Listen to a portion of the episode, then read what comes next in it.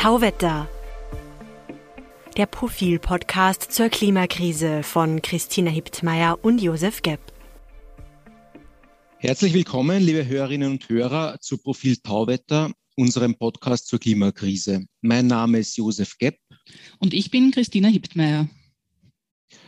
Jetzt ist sie endlich da, die groß angekündigte ökosoziale Steuerreform. Und auch wenn das ganze Land inzwischen über die aktuellen Korruptionsvorwürfe redet, ist es doch eines der Kernprojekte der türkis-grünen Bundesregierung vergangenes Wochenende präsentiert. Und das Herzstück daran ist die Abgabe auf CO2-Emissionen ab Mitte 2022. Allerdings zeigen sich die Fachleute und Kommentatoren bislang eigentlich ziemlich skeptisch zu den Plänen. Viele lassen überhaupt kein gutes Haar daran. Ähm, einen dieser Experten haben wir heute ins Podcaststudio geladen, Dominik Bernhofer, Steuerexperte von der Wiener Arbeiterkammer. Ähm, als Repräsentant einer Arbeitnehmerorganisation befasst er sich vor allem damit, wie man so eine Steuer sozial ausgewogen konstruieren kann und wie man auf diese Weise auch dafür sorgt, dass sie von der breiten Masse akzeptiert und, und gut geheißen wird.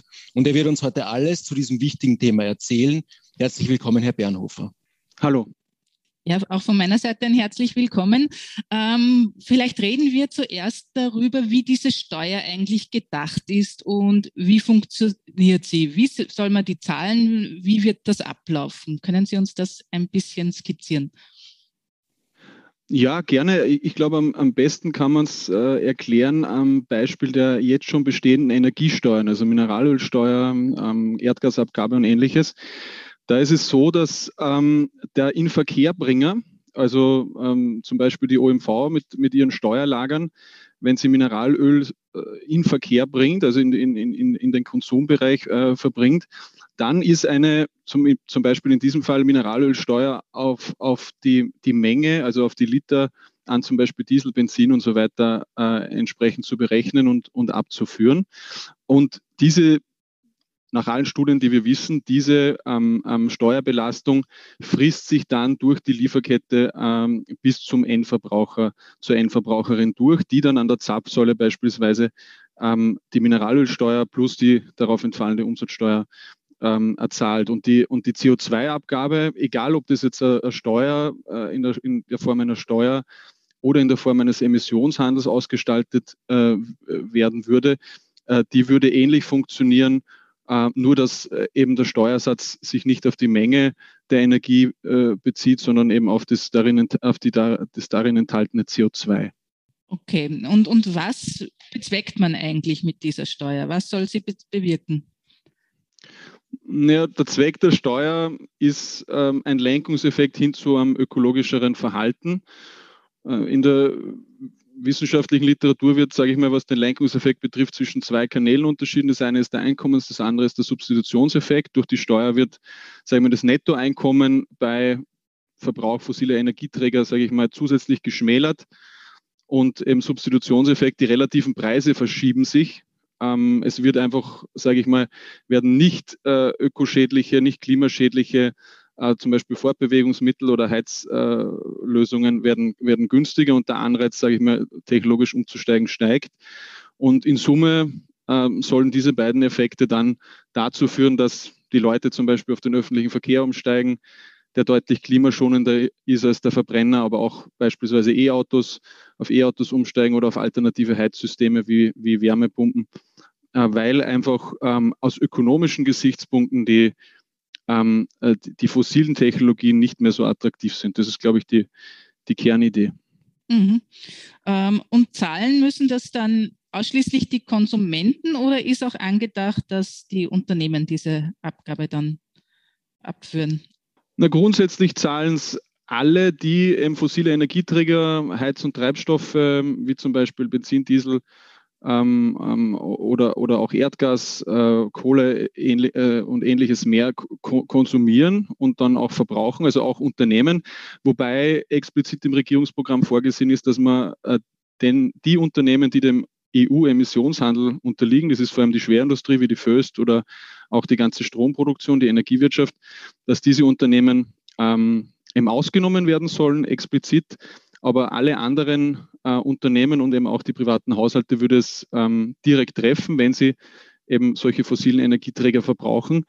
ähm, bei den Unternehmen ist halt äh, davon auszugehen, dass sie diese höheren, sage ich mal, Produktionskosten ähm, dann wieder an die Haushalte überwälzen werden. Also äh, zum Beispiel, wenn beim Taxiunternehmen natürlich durch die Spritkosten auch die, äh, die Kosten steigen, dann wird, wird einfach das Taxifahren vermutlich zumindest teilweise dadurch teurer und dann zahlen es am Ende des Tages wieder die Endverbraucher. Also wir, wir würden schätzen, dass ähm, auf Basis einer IHS-Studie, die wir beauftragt haben, dass ungefähr 70 ähm, bis 80 Prozent von den privaten Haushalten in der Endnachfrage getragen wird und der Rest äh, im Exportbereich oder beim öffentlichen Konsum äh, dann anfallen wird. Also auch beim Staat, wenn der Güter und Dienstleistungen kauft. Ähm, jetzt wird von Regierungsseite angedacht, dass diese CO2-Steuer eigentlich nur bis 2026 gelten soll und dann in ein nationales Emissionshandelssystem überführt werden soll. Was ist denn da der Gedanke dahinter oder was soll das bringen? Warum behält man nicht die Steuer bei, wenn man sie schon naja, einführt? Ja, es ist, eine, es ist eine sehr gute Frage. Also ich glaube, soweit ich äh, die Regierungspläne äh, überblicke, dass sie, dass man von Anfang an ein Emissionshandelssystem äh, baut, ähm, das dann eben sozusagen relativ leicht, sage ich mal, ähm, ähm, in, in, in einen variablen Preis auch, auch überführbar ist. Also mein, mein Eindruck ist, dass man sich in der Reform äh, sehr stark an Deutschland orientiert. Deutschland hat ein Emissionshandelssystem äh, eingeführt. Das ist seit, äh, seit diesem Jahr wirksam, hat nächstes Jahr auch 30 Euro pro Tonne äh, CO2-Preis. Und das Wesen eines Emissionshandelssystems im Vergleich zu einer, einer CO2-Steuer ist, das, ist der Mengencap. Das heißt, äh, es gibt eine fix definierte äh, Menge an CO2-Emissionen von den erfassten Bereichen, ähm, die äh, ausgegeben wird oder quasi sozusagen zum Kauf bereitsteht. Und, und dann bildet sich der Preis in einem, in einem Marktverfahren, in einem Auktionsverfahren, je nach Angebot und Nachfrage. Das ist die, die Kernidee des Emissionshandels. Und die, was Deutschland gemacht hat, ist sozusagen ähm, ähm, am Anfang in der, in der Einführungsphase äh, einen fixen Preis vorzusehen, der dann mit der Zeit ansteigt, bis 2025 auch auf 55 Euro pro Tonne CO2. Ähm, das heißt, die Unternehmen, die Inverkehrbringer, ähm, ähm, müssen, wenn sie sozusagen äh, Mineralöle beispielsweise aus dem Steuerlage entnehmen, dann eben äh, ähm, Zertifikate kaufen und die kriegen sie sozusagen zu einem Fixpreis, der dann nächstes Jahr zum Beispiel 30 30 Euro ist. Und dieses System ist natürlich dann zum Beispiel ab 2026 relativ leicht in ein Auktionssystem zu überführen, weil dann gibt es auch eine fixe Menge ähm, CO2-Emissionen, äh, die dann zur Verfügung stehen, je nach Klimaziele. Und, äh, und da bildet sich der Preis dann eben nach Angebot und Nachfrage und wird nicht mehr staatlich vorgegeben. Das heißt, ähm, äh, die, das, was geplant ist, das hat am Anfang ein bisschen die, die Wirkung einer Steuer oder den, ja, den, den Anschein einer Steuer. Es ist aber auch von Anfang an, glaube ich, ein Emissionshandelssystem, äh, eben aber mit einem Fixpreis, mit einem temporären Fixpreis. So, so würde ich vermuten, dass es ähm, ausgestaltet wird. So hat es Deutschland gemacht. Details sind jetzt noch, noch nicht wirklich bekannt, aber ich glaube, in, die, in diese Richtung wird es gehen. Ähm, Sie haben es vorher erwähnt, dass die Großbetriebe und Stromerzeuger schon dem EU-Emissionshandel unterliegen.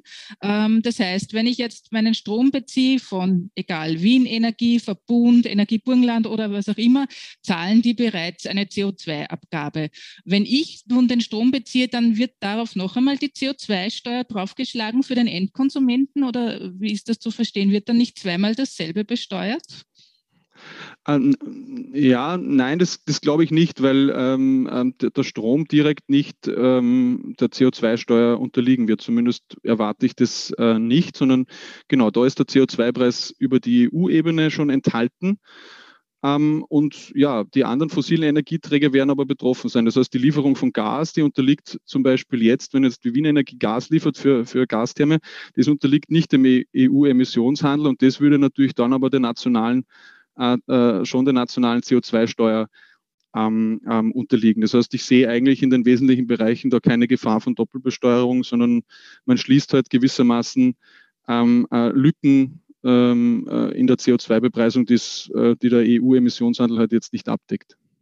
Ähm, es gibt aber diesen, diesen Green New Deal, dieses groß angelegte Klimaschutzprojekt auf EU-Ebene. Und im Rahmen dessen will man diesen Emissionshandel ausweiten auf Mobilität und so weiter und aufs Heizen. Äh, das wären ja genau die Bereiche, wo man in Österreich jetzt die CO2-Steuer einführt. Äh, ist das dann nicht eine Doppelung?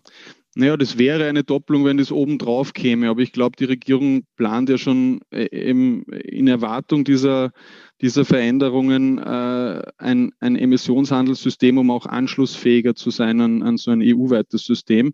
Ich meine, dieses, äh, das muss man schon vielleicht auch gerade sozusagen aus, aus ähm, sozialpolitischer, verteilungspolitischer Sicht dazu sagen, so ein Emissionshandelssystem ist natürlich verteilungspolitisch, hat schon Probleme gegenüber einer Steuer. Ne? Weil bei einer Steuer zum Beispiel, da wird eben der, der Preis fixiert und die die sich dann durch die Lenkungseffekte auch ergebende Menge an Emissionen die, ähm, die, die ist dann die Folge. Und dann kann man sich anschauen, erreicht man die Klimaziele oder nicht. Ne? Beim, beim Emissionshandel ist die fix vorgegebene äh, Sache, aber die Menge und der Preis bildet sich dann am Markt. Das ist die Idee. Und natürlich die Gefahr ist halt groß, wenn man so ein Emissionshandelssystem einführt für, sage ich mal, Bereiche, die der Daseinsvorsorge unterliegen. Also Heizen ist wirklich ein Grundbedürfnis, auch Mobilität ist ein Grundbedürfnis ähm, und die Klimapolitik nicht in der Lage ist, die Emissionen äh, auch in diesen Bereichen ähm, äh, ausreichend rasch zu reduzieren, dann kann es natürlich zu empfindlichen Preissteigerungen in so einem System letztlich führen.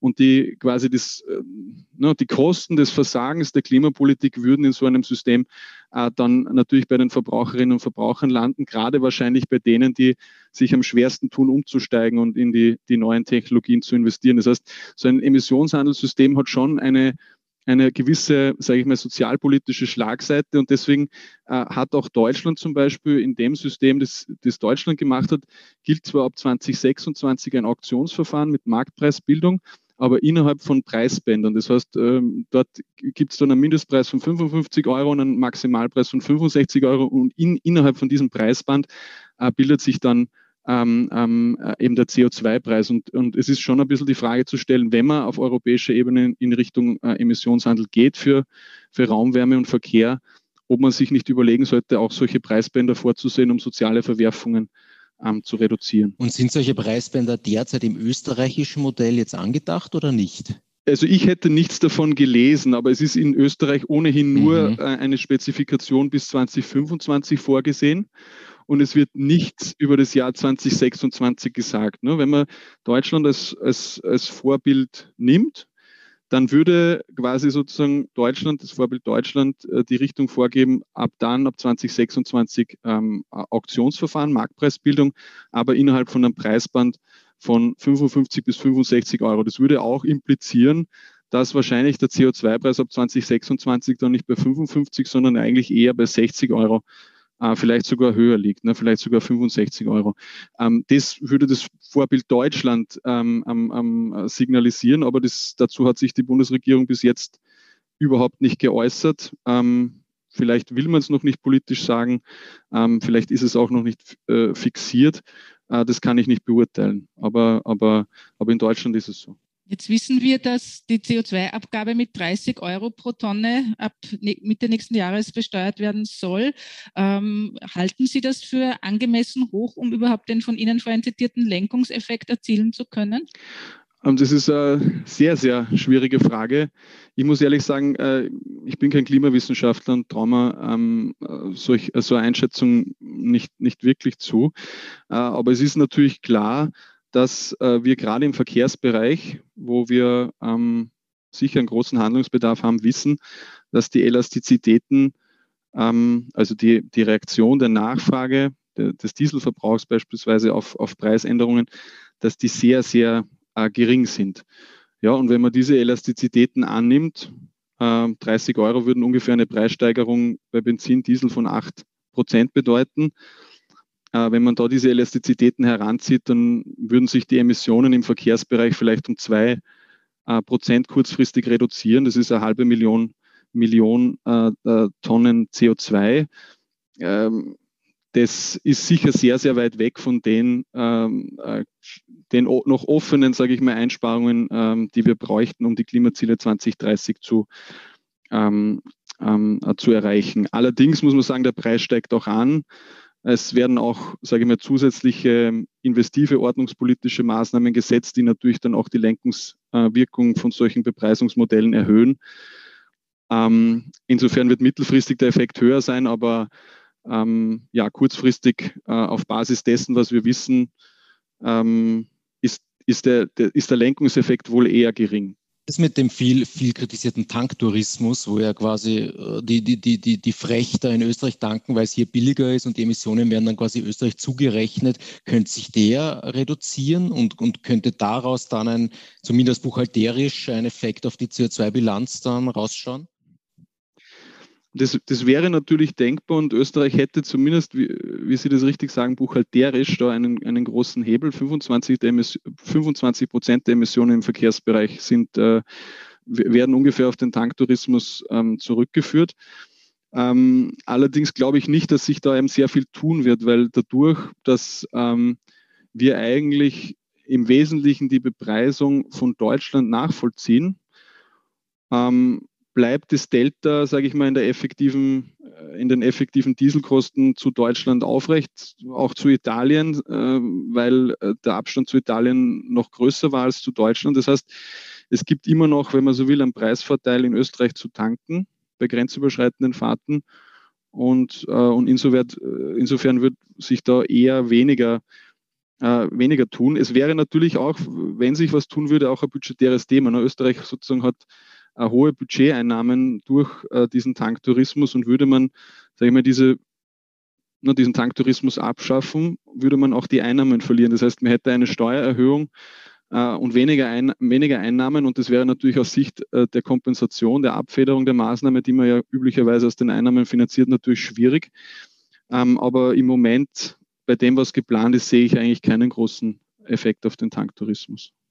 Also es gibt ein großes Instrument, um die sozialen, um die mögliche soziale Verwerfungen abzufedern. Und das ist eben dieser umstrittene Klimabonus. Ähm, jetzt verstehen das viele Leute nicht. Wenn man höhere Steuern auf höheren CO2-Verbrauch äh, oder Ausstoß zahlen muss und auf der anderen Seite kriegt man wieder Geld in Form des Klimabonus, macht es dann nicht diesen Lenkungseffekt zunichte? Oder wie kann man sich das vorstellen? Ja, das würde ich eigentlich eher nicht sagen. Ich meine, die Idee vom, vom Ökobonus oder Klimabonus ist ja, äh, die Einnahmen der CO2-Bepreisung durch einen Pauschalbetrag an die Bevölkerung rückzuerstatten. Und das, das zeigen alle Analysen, ist, sage ich mal, verteilungspolitisch äh, das beste Instrument, weil es durch den gleichen Absolutbetrag für alle Einkommensgruppen natürlich kleine und mittlere Einkommen stärker, stärker entlastet. Und durch diese effektive und auch recht gut sichtbare soziale Abfederung kann man dann natürlich auch die politische Unterstützung für so ein äh, CO2-Bepreisungsprojekt ähm, äh, stärken. Und, und so ein Ökobonus ist eigentlich ähm, recht gut auch mit der Lenkungswirkung ähm, einer CO2- Bepreisung vereinbar, würde ich meinen. Also der vorhin äh, schon ein bisschen dargestellte Einkommenseffekt und, und auch Substitutionseffekt wird eigentlich nicht durch äh, den Ökobonus konterkariert, weil durch die pauschale Rückerstattung ist es eigentlich so, dass alle Haushalte, abhängig von der Anzahl der Köpfe, ähm, den gleichen Ökobonus ähm, äh, bekommen, egal ob sie viel äh, CO2 emittieren oder wenig. Das heißt, ein Haushalt mit, mit Ölheizung und, und, und, und zwei PKWs hat dann ein, ein, ein schlechter, einen schlechteren Nettoeffekt durch Bepreisung und Ökobonus als, als ein Haushalt sozusagen mit Fernwärme und, und einem oder gar keinem Pkw. Äh, das heißt, eigentlich der Einkommenseffekt ist aufrecht und der Substitutionseffekt durch die relativen Preisänderungen ist eigentlich auch aufrecht. Ähm, also der Ökobonus, sage ich mal, wäre mit einer CO2-Bepreisung eigentlich ganz gut ähm, äh, vereinbar.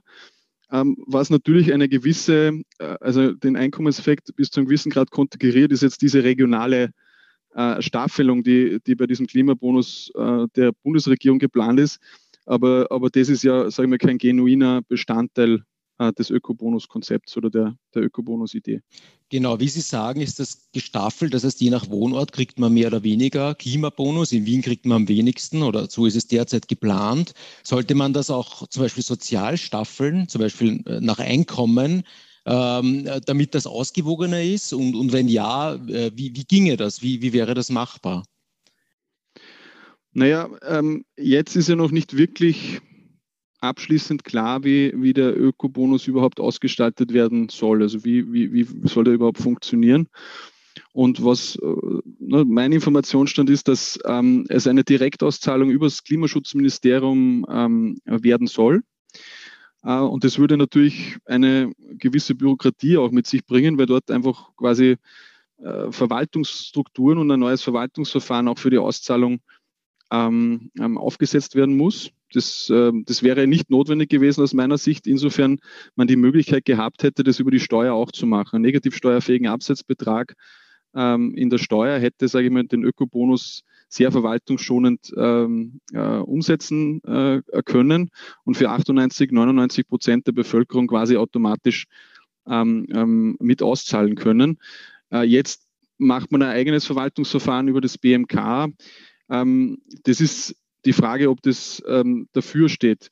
In so einem System Direktauszahlung übers BMK ist es, glaube ich, schwierig, eine einkommensabhängige äh, Gestaltung zu machen, weil das BMK natürlich keine Informationen über das Einkommen der, der Haushalte oder der Personen hat. Ne? Wenn man jetzt einen negativ steuerfähigen Absetzbetrag in der Steuer äh, machen würde, dann wäre das äh, sehr, sehr einfach möglich. Ja?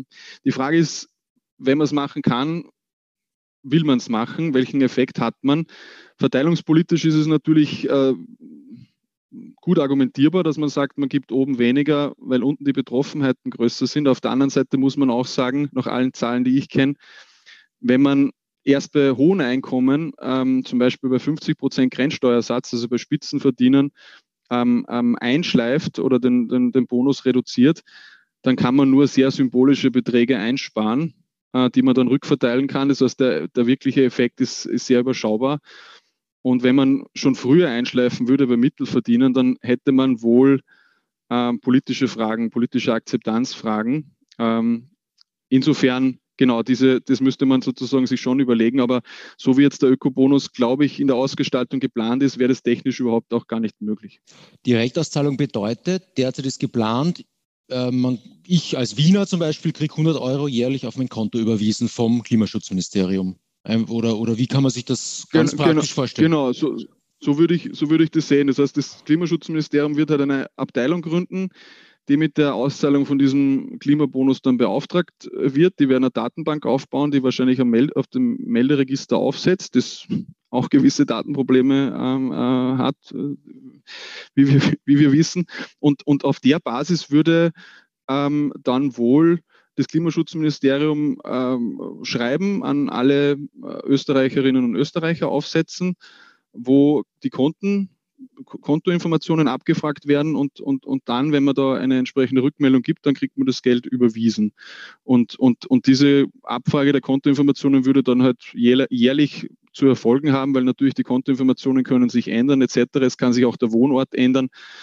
Ähm, ähm, also man müsste dann, sage ich mal, das jedes Jahr wieder neu äh, auch bemessen und äh, die Kontoinformationen überprüfen und dann äh, auszahlen. Also das ist dieses, so würde ungefähr, also würde ich mir ein, ein glaube ich, dass so ein Direktauszahlungssystem über das BMK ähm, äh, ungefähr aussehen wird ja, also das ist natürlich. Das klingt nicht ganz durchdacht, oder? Es ist eine Möglichkeit, es, es zu machen. Ähm, es ist halt die Frage, ob, das, ob es wirklich dafür steht, äh, für 100, 200 Euro im Jahr äh, solche Strukturen aufzusetzen und ob es nicht einfacher gewesen wäre, das über die Steuer zu erledigen.